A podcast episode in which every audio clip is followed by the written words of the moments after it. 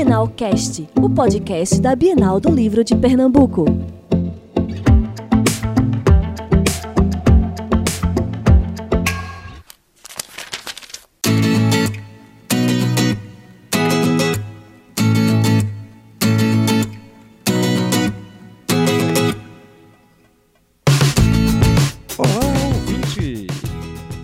Bem-vindo ao Bienalcast, o podcast da Bienal do Livro de Pernambuco, um projeto da Companhia de Eventos em parceria com o site olaparatodos.com.br. Eu sou Ayrton Santos, o senhor Aranha. Eu sou o Guilherme, da Bienal do Livro.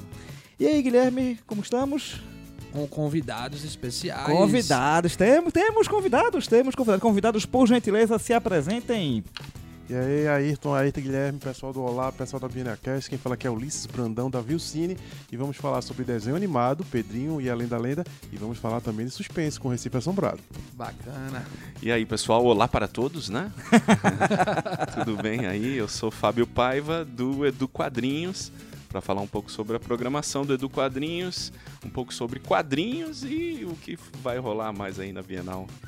Ulisses, fala um pouquinho aí do teu trabalho aí, o que é que você vem desenvolvendo, quais são as novidades aí, o que é que a gente tem em curso aí para 2019 e os próximos anos. É, Guilherme, o, a programação vai ser extensa na Bienal. Eu estou tendo que fazer uma fila aqui, inclusive, para poder decorar tudo. Nós viemos com dois projetos de animação bem bacanas, chamado Pedrinho e a Esteira da Sorte, que é um adaptado de um livro do jornalista pernambucano Marcelo Cavalcante. E aí é bem bacana porque o projeto nasceu como livro, foi para o teatro, depois a gente adaptou como um média-metragem para televisão e depois, é, esse ano agora passado, a gente lançou a série, que são 13 episódios. É, foi exibido na TV Globo, vai ser exibido na, na Globo da Paraíba também, na, em Alagoas. A gente fez um circuito bem bacana. E agora a gente está trazendo para a Bienal também para conversar um pouco sobre essa junção aí de futebol, esportes, Muito com bom. literatura. Tem também Além da Lenda, que é nosso projeto maior, né? Nosso carro-chefe em termos de- De, Sensacional. projeto. É, Vocês quem não conhecem o viu é Olá? imperdível, hein? É, a Olá foi um parceiro importante pra gente no lançamento do livro, no ano passado, em agosto. Esse ano, na Bienal, vamos lançar a coleção com quatro livros. Daqui a pouco vou falar um pouco mais deles. Vamos falar também um pouco do filme, que é o longa-metragem que a gente lança em 2020, é, o- que é o primeiro longa animado de Pernambuco, também do projeto Além da Lenda. E esse ano nós vamos falar, e vai ser a grande premiere, assim, vai lançar o trailer, vamos lançar o cartaz, lançar a data de exibição e lançamento do Recife Assombrado. O, o filme. filme. Muito bom, hein? Esse homem O não para, esse, filme. esse homem tem vida. Pelo amor de Tá, tá Deus. corrido, assim. É, o portfólio incrível, mais a gente apanha, mais a gente corre pra Ô, poder bom se virar demais. Quando, 30. não, quando você faz o que você bacana. gosta, não. É, É, pode, pode mandando, vai eu mandando. dizer que eu não trabalho nenhum dia, porque a gente gosta do que É faz, de fato, né? É, de fato. Mas cansa um pouquinho, cansa um pouquinho. Bacana. Ô, Ulisses, e teu trabalho aí que mexe também com educação, com folclore, como é que é essa, essa pegada aí? Como é que você, como é que deu esse processo de criação? Como é que começou? Como é que começa essa narrativa? É interessante a caminhada que o Além da Lenda fez, porque ele nasceu inicialmente como uma série de animação. Foi, nós fomos selecionados em um edital nacional da Ancine, Agência Nacional de Cinema, para todo o Brasil, é, para ser exibida a partir da TV pública, né? Foi na, na nossa querida e quase finada TV Brasil. E aí nós fizemos a série, teve um feedback muito bom, tanto que depois a Globo comprou os direitos também para exibição. E aí a partir daí a gente começou a sentir que só uma série não, não daria pra gente abordar o tema do folclore brasileiro com a pegada como a gente queria. Então a gente a partir daí começou a trabalhar no roteiro de um longa-metragem, também começamos a trabalhar no filme. E a nossa premissa desde o início, Guilherme, foi muito pensar em como é que a gente pode atualizar essas lendas do folclore brasileiro que a gente nasce ouvindo as histórias, mas de que forma a gente podia trazer essas lendas para o momento atual, aproveitando um pouco e surfar também na linguagem que a Marvel trouxe dos super-heróis, trazer um pouco também da comédia, trazer um pouco de elementos que dialogassem um pouco mais com esse público aí que tem 6, 7, 8 anos. Então nosso desafio desde o início foi encontrar um, um tom para a série, que depois a gente replicou no, no livro também, de forma que tornasse esse, esse projeto mais, é, mais atrativo para esse público. E aí desde então a gente tem muito focado nisso, né? Agora em agosto, que foi o mês do folclore, a gente fez uma turnê em algumas escolas aqui do Recife, em Caruaru também. Vamos agora em outubro para João, pra João Pessoa também, já que a série vai ser exibida na Globo de lá. Então a gente tem se aproximado um pouco mais a partir desse ano das escolas. E tem sido uma experiência bem bacana e é nova pra gente, né? Porque nós somos uma produtora audiovisual Então a gente trabalha geralmente atrás das câmeras, produzindo e tal. E agora a gente tem esse feedback mais próximo com a nossa audiência. Isso é bem, bem inovador e bem Calor bacana humano, também. né? É bem diferente você ver da reação das crianças assistindo e conversando com os autores, ou quando é contação de história com a menina que apresenta. É totalmente diferente, essa é uma experiência bem nova e tá sendo bem, bem, bem bacana, assim. Eu, eu tô curtindo muito, assim. Eu, eu adoro ir pra escola, interagir com eles. É, o legal, o legal em relação a, esse, a um projeto desse tipo é exatamente esse resgate, né? Porque a gente tá, tá lidando com a. A gente tá lidando com um elemento cultural fortíssimo que tá ao alcance de todos, mas que a, a, a- cultura atual, a tecnologia, o corre-corre, a modernidade acaba deixando um pouco de lado. E esse resgate faz, tra- traz isso para traz isso para perto do, do, do leitor, do leitor infantil, é, essa nova roupagem ah, moderniza a, a, a lenda e cria esse contato, cria esse elo. É sensacional, isso é muito bem interessante. Muito legal. E você, Fábio, como é que tá aí essa produção do Edu Quadrinhos? O que é que temos aí no, no forno aí para essa Bienal aí? Então, Guilherme, o Edu Quadrinhos vai lançar um material aí que é sobre filosofia, sobre o ensino da filosofia, mas com uma pegada muito tranquila que vai também brincar com os quadrinhos super-herói, brincar um pouco com esse estilo. E tá dentro do selo, né? Que é o- Sim, uma grande novidade É. da Bienal desse ano, né? O selo da Bienal HQ, que a gente tá trazendo para os fãs de quadrinhos de Pernambuco. Temos aqui cinco autores de peso que vão fazer o lançamento coletivo na Bienal. É isso mesmo, o selo que vai abrir espaço aí para os quadrinistas de Pernambuco e já tem um time, né, De peso, né? fortíssimo, pesadíssimo aí. É, muito Quando- legal. E isso que é bacana, né? Eu acho que, é que o que nos une aqui nesse, nesse programa, né? Apesar de estarmos assim com conteúdos distintos, né? Um conteúdo de quadrinho, uma produtora de cinema, é legal dar esse espaço para produções pernambucanas, né? Produções pernambucanas que valoriza a cultura, que valoriza a educação. Enfim, é muito legal ver o trabalho de vocês aqui. É, é como a gente estava conversando na- nos bastidores, não é? Pernambuco é um berço cultural muito forte. A nossa história, os nossos, nossos costumes, o nosso folclore é tudo muito, é, é tudo- tudo- é muito rico, é muito grandioso e é necessário que haja espaço para isso. E até uma curiosidade aqui que a gente falou um pouco, o Ulisses estava falando assim um pouco desse processo de criação, né? Fábio, fala um pouco aí como é que se dá assim, um fato histórico, como é que você adapta ele? Eu queria escutar um pouco aí como é que é essa adaptação de um fato histórico pro quadrinho. E depois talvez o Ulisses pudesse falar um pouco também aí do processo de criação aí do, do Recife Assombrado, né? Como é que se deu esse processo também, tudo isso. Puder falar aí, Fábio, um pouco aí pro nosso ouvinte. Ô Guilherme, eu acho que antes eu preciso explicar que eu sou um pernambucano importado, né? Porque senão Acredite, Eu tô o aqui. nosso ouvinte já percebeu, não já se preocupe. percebeu, não preciso explicar, mas eu sou um pernambucano importado. Fico aqui defendendo a cultura de Pernambuco, a história de Pernambuco, os quadrinistas de Pernambuco e eu acho que quem, quem tá ouvindo tá falando que diabo é isso, né? Esse cara Esse aí. cara, né? Pois Esse é. cara. Soltou um vice, tem o Oxe aí, né? Mas como eu tô aqui em Pernambuco já há mais de 10 anos e o Edu Quadrinhos nasceu aqui, né? Então Ah, o Edu Quadrinhos é resultado das minhas pesquisas. Eu fiz tanto meu mestrado quanto meu doutorado em educação na UFPE, pesquisando a relação de quadrinhos com a educação.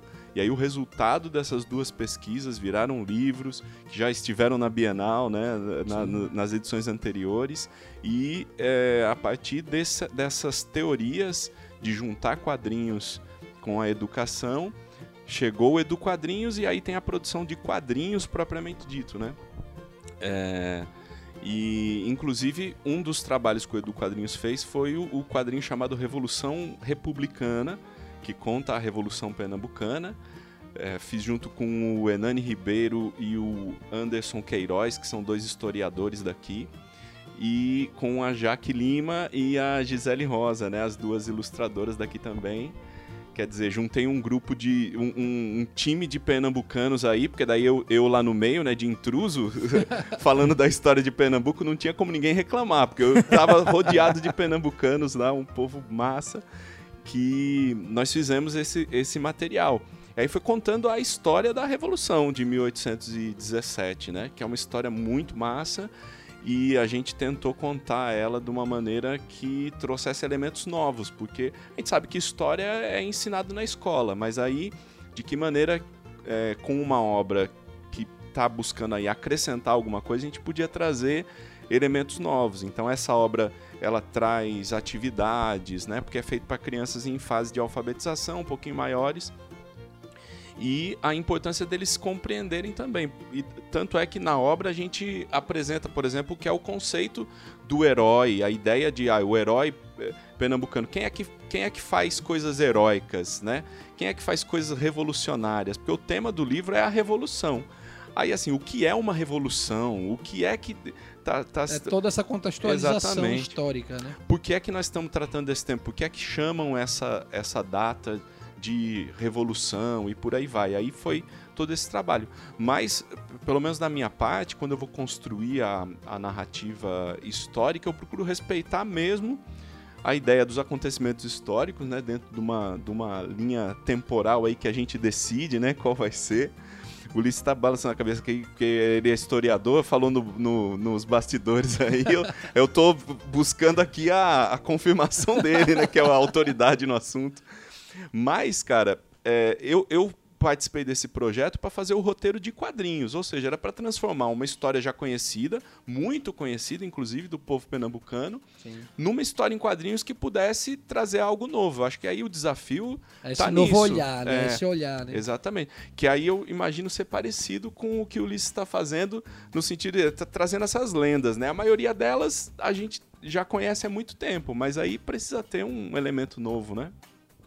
É, com a lenda a gente faz algo bem parecido, mas respondendo a, a pergunta, Guilherme, que foi sobre o Recife Assombrado. O filme esse não é pra criança e tá, certo?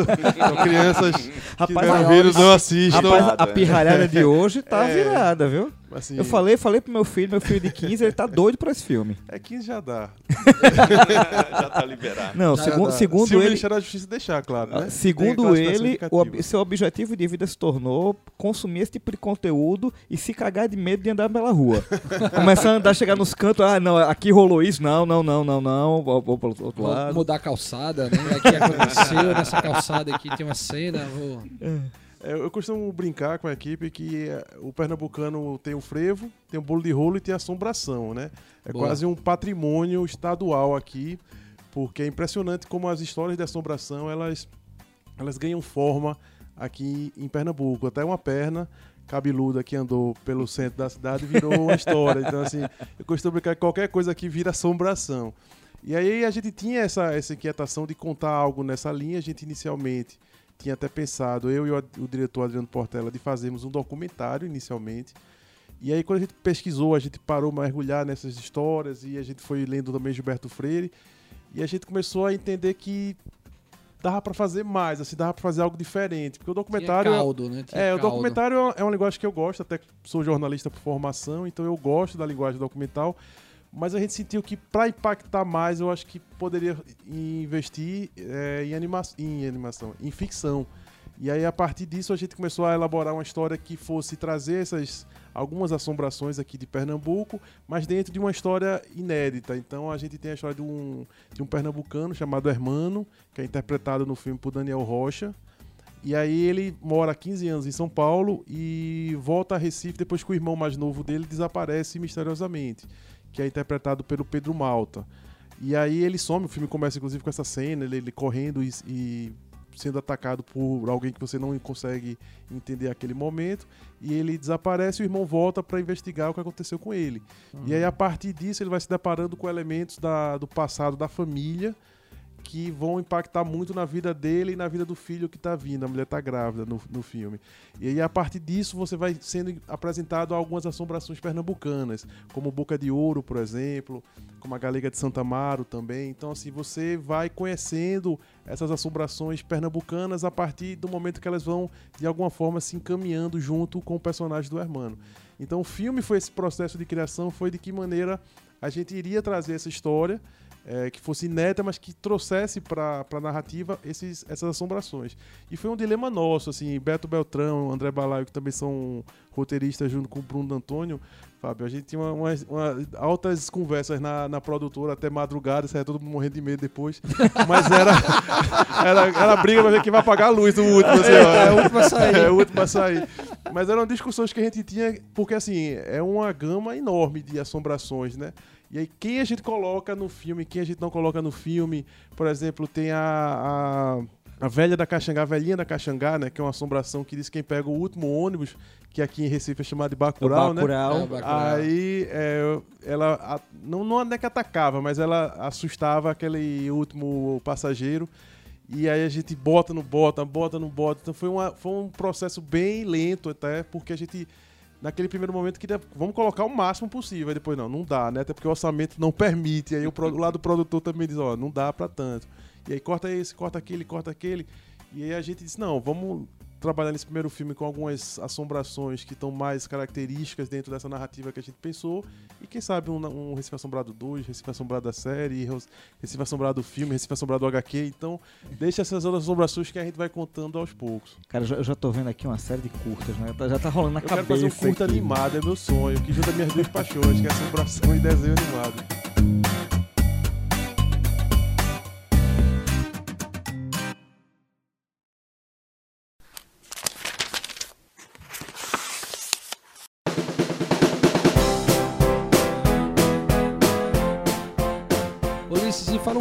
Da expectativa aí pra Bienal, como é que tá essa expectativa? A. Bienal tá chegando, é, quais são os preparativos, como é que você tá sentindo aí é, as novidades que você, o que é que você imagina aí dessa, dessa troca com o, o público da Bienal?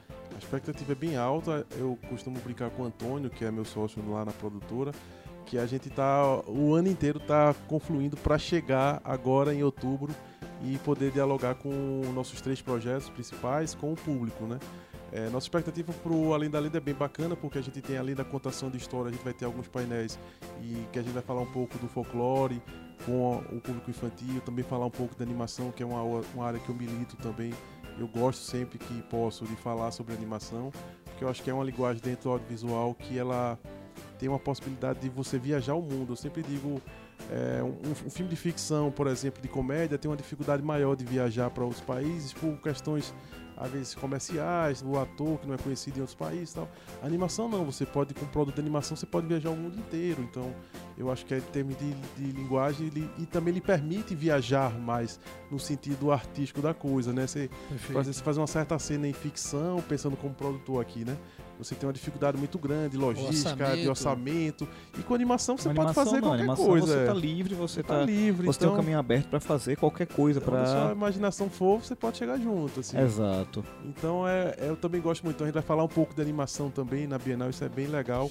Pedrinho Estrela da Sorte, junto com Marcelo Cavalcante, amigo nosso, querido, vai também falar um pouco de futebol. A gente tem um. Muito tem, bacana. tem um ano que foi concorrido, tivemos é, Copa América no Brasil, então o futebol vai estar já chegando no, no final, quem sabe o esporte subir, no Náutico que subiu esse ano, então vai ter vai dar para falar de futebol, junto com literatura, junto com o universo infantil, e também vamos ter a grande nossa grande é, premiere, nossa grande força que é o Recife Assombrado.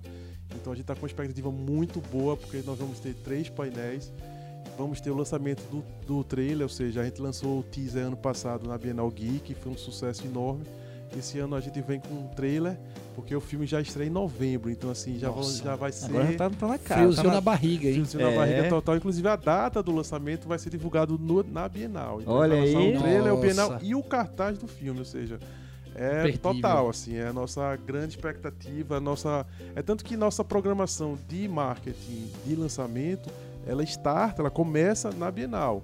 Que bom. Tanto que a partir da Bienal a gente começa numa crescente de divulgação para culminar em novembro, que é quando a gente lança o filme nos cinemas. Então é, a expectativa ela não poderia ser maior, assim, né? Tá todo mundo já contando os dias na produtora para participar da Bienal e poder conversar mais próximo sobre esses projetos que a gente vem já há alguns anos é trabalhando. um e que filho, é- né? É um É processo. um filho que vai né? nascendo, Vai seja, nascer, pô. tem o, o Recife Assombrado nasce logo depois já vai já e quase já na sala de parto praticamente né? já vai sentir as contrações do nascimento em novembro e o filme do Além da Lenda que, que lança o ano que vem então também a gente tá terminando agora a animação ou seja a gente já vai ter até material para mostrar também Longa-metragem. É o primeiro longa animado pernambucano, além da lenda do filme, o filme, né? E aí a gente tá terminando a animação agora, Fábio, termina agora dia 15 de setembro e a gente lança em 2020 pela Boulevard Filmes, que é a distribuidora. Então a gente já vai ter até algum material para mostrar, já vai ter algumas coisas para conversar também sobre isso do filme e o lançamento da, da coleção, né? Que são quatro livros, que é um sobre a mula sem cabeça, com Madre Fulozinha, o Curupira e a Caba Cabriola, que é o bicho papão. Então, ao contrário do primeiro livro que a gente lançou ano passado, em agosto, no mês do folclore, que era uma aventura única com as ações Todos os todos, é, com todos os personagens. Esse cada livro ele conta a origem de uma lenda. Então, é, esses são os primeiros quatro livros. A gente, ao longo de 2020, a gente pretende lançar mais alguns também. Mas para agora são esses quatro, contando um pouco da origem. É, a linguagem é um pouco mais é, para um público um pouco mais novo do que até o primeiro livro, então assim, é para um primeiro infância, até a gente propõe uma experiência de pai e filho pra, na leitura desse livro, fazer uma coisa também um pouco mais nova para o público. É, isso é, isso é uma coisa que eu, eu já falei em alguns, alguns outros programas, que é toda e qualquer forma de aproximar a criança do livro é extremamente válida. A gente está numa, tá num, numa época onde a tecnologia vem imperando, onde a criança já nasce com e-mail, com Instagram, com Facebook, e é, o- o- tem gente que fala que já não, não- já não faz nem mais o filho, já faz download da criança. É, Muito bom. e ah, esse contato com o livro, com o universo do livro, com a cultura da essa cultura de ler, seja sozinho, seja acompanhado, seja em grupo, é muito válida, é muito é, é- é muito valorosa. E isso é interessante você é, você direcionar isso para esse público mais novo e essa experiência de leitura pai e filho, eu digo isso como pai, É. eu digo, como pai, já tive essa experiência algumas vezes e é realmente uma coisa maravilhosa. Você, eu, eu adoro ler, eu sou, eu sou o tipo, eu- nada contra livros digitais, gosto muito deles, mas eu sou, eu sou o tipo que eu gosto do livro físico, eu gosto de cheiro, né? sentir o livro na minha mão, sentir o cheiro do livro, É muito bom. da, ah, e eu tenho, tive esse costume com meu filho desde pequenininho até pouco tempo. A gente lê junto, a gente fala do que a gente está lendo e pô, isso é sensacional. É, o primeiro livro nosso, o Além da Lenda, e a gente brinca que ele é analógico e interativo ao mesmo tempo, porque a gente propõe para o leitor é, esqueça o tablet, esqueça o celular e foca no livro. Então, assim, cada capítulo termina com uma charada ou com alguma atividade que a criança vai ter que fazer para ajudar os protagonistas a encontrarem uma pista nova para chegar ao tesouro, né? Que é no estilo caça ao tesouro. Então eu brinco que ele é super interativo, mas ele é analógico, ou seja, sem, sem internet, Sem sem, tecnologia, digital, né? sem nenhuma Papel. tecnologia.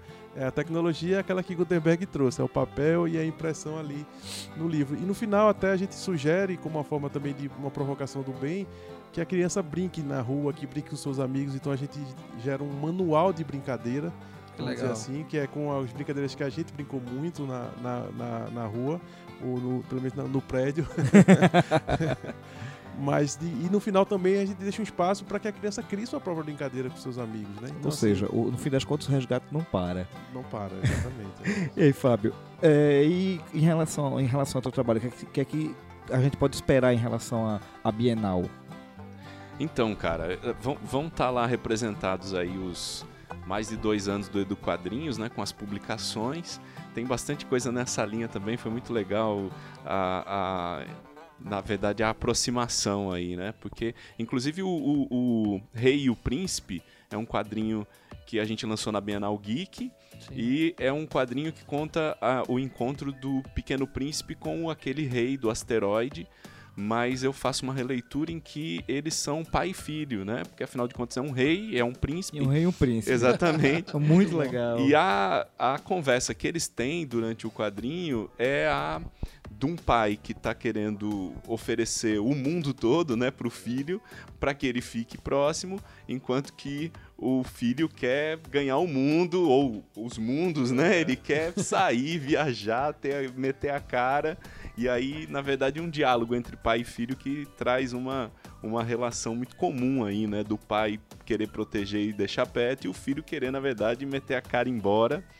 E, e aí a proposta é essa, porque quando a gente lançou na Bienal Geek foi também para estimular aí essa conversa entre pai e filho.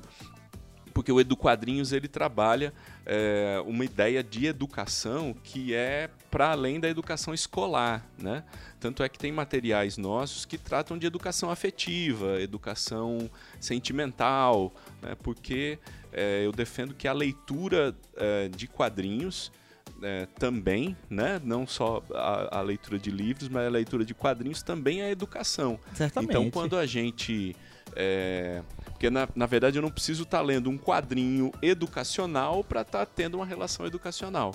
Se eu for ler um quadrinho de, né, dos X-Men, do Batman, enfim, um quadrinho comercial, é, eu também tenho uma relação de educação com os elementos que estão ali, tanto né, os elementos gráficos, uh, né, o que tem da história você e também etc. absorve todo aquele contexto, é, né? Você tem, todo, Exatamente. todo, você tem todo o peso de, da questão da linguagem, a linguagem visual, Isso. a linguagem textual. É, não deixa, não deixa é. de ser voltado para a educação. A contextualização, né? Sim, a, a sim. gente falava aqui em off sobre o episódio da Bienal do, do Rio de Janeiro, né? A proibição lá daquele quadrinho, né? Se o Crivella estiver ouvindo, Crivella pode proibir por o meu favor, também. Por favor, Crivella, você proíbe o meu, é. Crivella, além da lenda, a coleção. Aí, Crivella, bota na Crivella, lista. Crivella, bota na é, lista. fazer um lobby aqui Edu quadrinhos e Bota, ó, Crivella, ó, é, lenda, flo- folclore, coisa do, Folclore, coisa do é, diabo, viu? é Pode, pode, é. pode censurar. Censura. Ó, Terror, quadrinho, terror. quadrinho é coisa, coisa de... E alô, Felipe Neto também, tamo aí.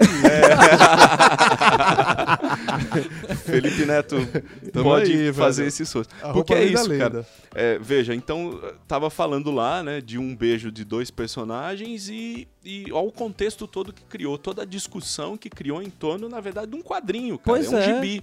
É um gibi que foi feito não com essa intenção, ele foi feito com a intenção de contar uma história Sim, e num sim. determinado momento os personagens se beijavam. É isso, ponto final. Mas suscitou toda uma, uma discussão, um debate e também toda um, um- um pós aquilo, cara, que é isso. É o que eu defendo com o Edu Quadrinhos. Você vai fazer uma leitura tranquila é, do, do seu quadrinho favorito, do teu personagem favorito. Existem muitos elementos de educação ali. E aí, nessa produção do Edu Quadrinho, tem sido feito assim. Eu, muitas vezes sou perguntado é, se eu produzo materiais de educação, porque tem gente que quer contratar e, ah, eu quero fazer uma cartilha aqui para minha empresa, para eu ensinar os funcionários a, sei lá, fazer um procedimento aí de segurança. Legal, bora fazer, não tem problema nenhum.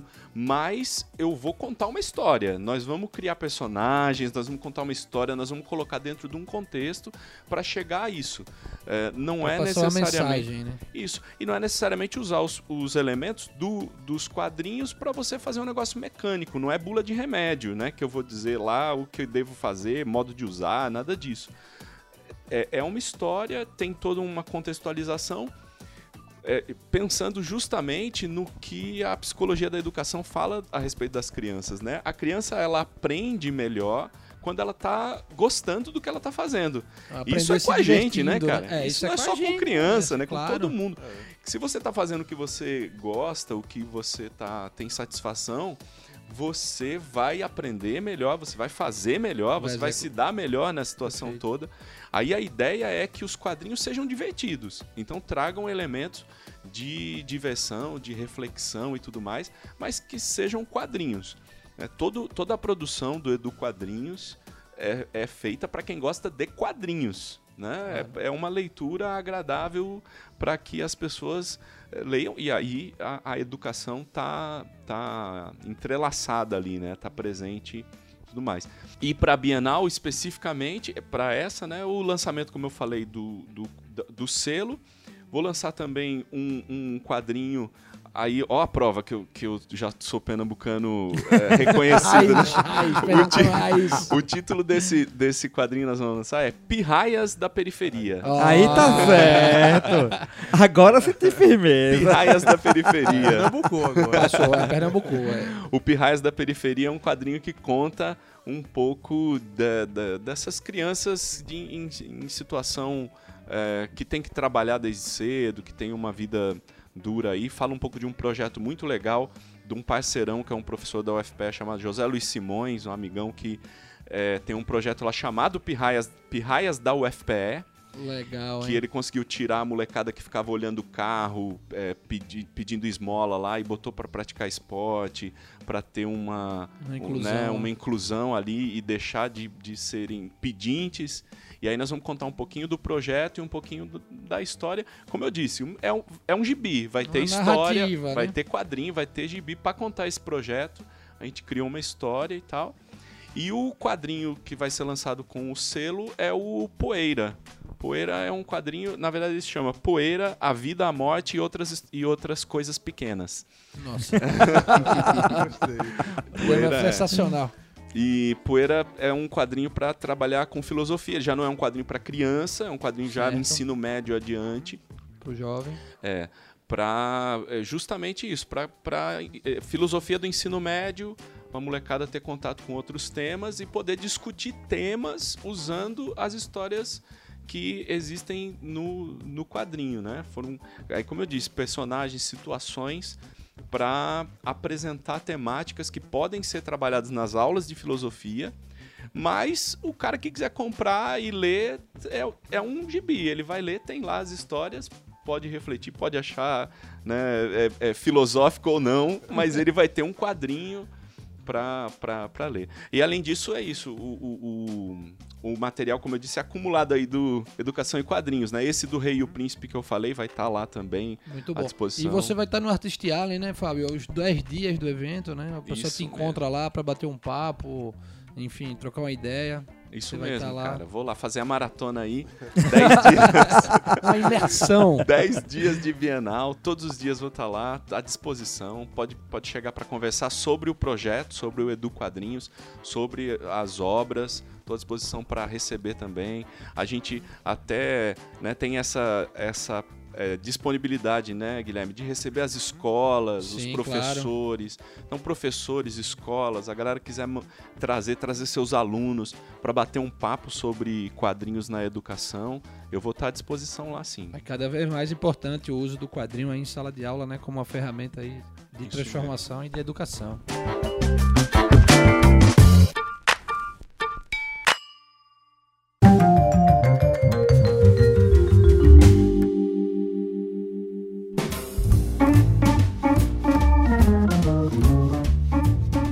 Costuma dizer, todos os nossos convidados têm que pagar um tributo. Tem que pagar um tributo por participar do nosso programa. Se não for CPMF, tá valendo. 0,4. A gente pede que pedimos que nossos convidados façam uma indicação de algo para nossos ouvintes lerem. Por gentileza, Ulisses, faça as honras. Eu vou pedir a licença a você, Ayrton, e a Guilherme, para não vou falar de um livro infantil. Eu vou falar um pouco aí da minha via jornalística e do meu período em História na Universidade Federal. Eu vou escolher um livro porque é bem recente também, então eu costumo, eu costumo mais do que falar de livro, eu gosto de falar de autores. E eu gosto muito do Laurentino Gomes, é um, um jornalista e historiador também. Isso. E aí, como eu junta duas paixões que eu tenho, eu vou falar Ulisses, não o produtor, não vou falar do, do universo infantil. É um livro que eu adoro, então tem o- a trilogia que ele lançou, né, que é o 1808, 22 e 1889. E agora ele acabou de lançar A Escravidão, volume 1, que é um livro que eu acabei de comprar, então espero já ter terminado até a Bienal, porque é um, é um livro eu acho super, super pertinente para nossa história. Eu acho que até no momento que a gente vive no Brasil, de algumas pessoas querem reescrever a história a partir do ponto de vista delas. Eu acho que uma obra desse tamanho, com essa importância, eu acho que dialoga bem com o momento que o Brasil está precisando se refletir sobre o seu, seu passado e seu presente. Então a minha, minha dica fica A Escravidão, novo livro de Laurentino Gomes. Bacana. Muito bom. Eu vou indicar um parceiro aí, ó, um- que é uma obra massa, Guilherme já conhece, que é do Luciano Félix, que é o Quadrel. Sensacional o trabalho. Genial, Quadrel. O Luciano fez, tá fazendo quadrinhos em cordel e ele tá fazendo um- umas sátiras, a gente pode chamar assim, Umas um- adaptações. umas né? adaptações, né? Um- umas paródias, paródias, Paródias, melhor, né? é, eu É. acredito. é. Ele, o, o número um foi do Homem de Barro, que, que é o é, é o Homem de Barro que é a paródia do Homem de Ferro. E agora, na Bienal, ele vai estar lançando o Matutão Américo. Também é Matu- pelo selo, hein? Também é uma Exatamente, publicação do cara. selo Bienal HQ. Selo, selo Bienal HQ, Luciano Félix vai lançar o Matutão Américo. Então, assim, cara, pela qualidade do Homem de Barro, é, tenho certeza que o Matutão Américo vai chegar com tudo aí. Aí eu recomendo a leitura, então, do é, Quadrel, do Luciano Félix, que vai estar na Bienal no WhatsApp também, os 10 Também, dias, né? Exato. Vai estar os 10 dias lá para receber todo mundo e com essa obra que é massa e envolve tudo que a gente falou aqui, né? Além do quadrinho, da, a, a revisão de uma, né, de uma tradição, é, trazendo para o cotidiano, trazendo mais próximos dos, dos leitores, aproveitando a onda do, do cinema, enfim, aí uma sacada sensacional do Luciano, que é muito bom. Sem contar que é muito bonito, né, cara? O desenho e, e- e o danado, esses dias conversando com ele, aí ele diz assim: Não, é- é- eu gosto desse estilo porque eu faço rápido, cara. Não tem muito. aí eu, miserável, né? Além de tudo, é modesto. Negócio lindo, cara. Muito bem feito, então vale a pena. É um trabalho sensacional também, excelente dica. Aproveitando o gancho aqui da, de ajeitar com dois conteudistas, né? Falando aqui de, de Pernambuco, principalmente, apesar de Fábio ser um, um pernambucano radicado, é, eu queria pegar o gancho de falar de uma escritora pernambucana, Andréa Nunes, que também estará conosco aqui na, na Bienal. Ela tem um livro recente chamado Jogo de Cena. Ele foi publicado pela CEP, que por sua vez também estará na Bienal. E se trata de um romance de espionagem. É, é uma escritura que vem crescendo muito aqui em Pernambuco, a nível nacional também. E eu queria fazer essa indicação, um livro que eu gostei muito e indico aí para os nossos ouvintes. Então, gente, ah, onde é que a gente pode encontrar vocês nas redes sociais? Nós estamos com Além da Lenda, o arroba Além da Lenda Animação no Instagram, no Facebook e no YouTube também. Tem inclusive conteúdo inédito só para o YouTube. A gente tem uma websérie ela é exclusiva para o YouTube. O Recife Assombrado também está no Instagram, também está no Facebook, com o Recife Assombrado, o filme. e Pedrinho a Estrela da Sorte também está no Instagram, também está no Facebook.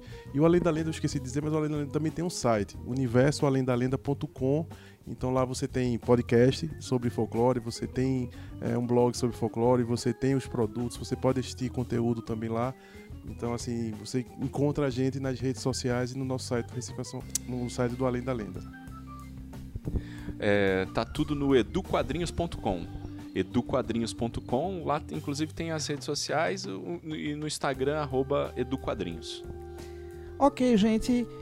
E com isso, vamos ficando por aqui. Só lembrando que do dia 4 a 13 de outubro, no Centro de Convenções de Pernambuco, a partir das 10 da manhã às 22 horas, nós teremos a Bienal do Livro de Pernambuco.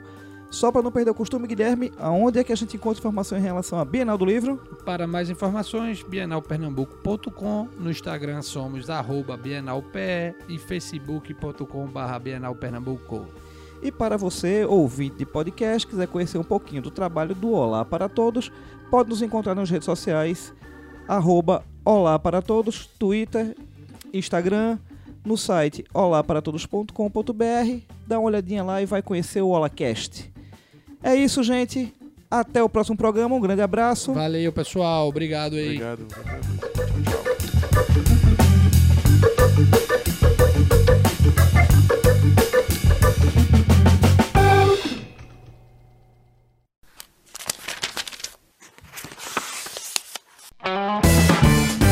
Esse podcast é uma produção Olar Podcasts.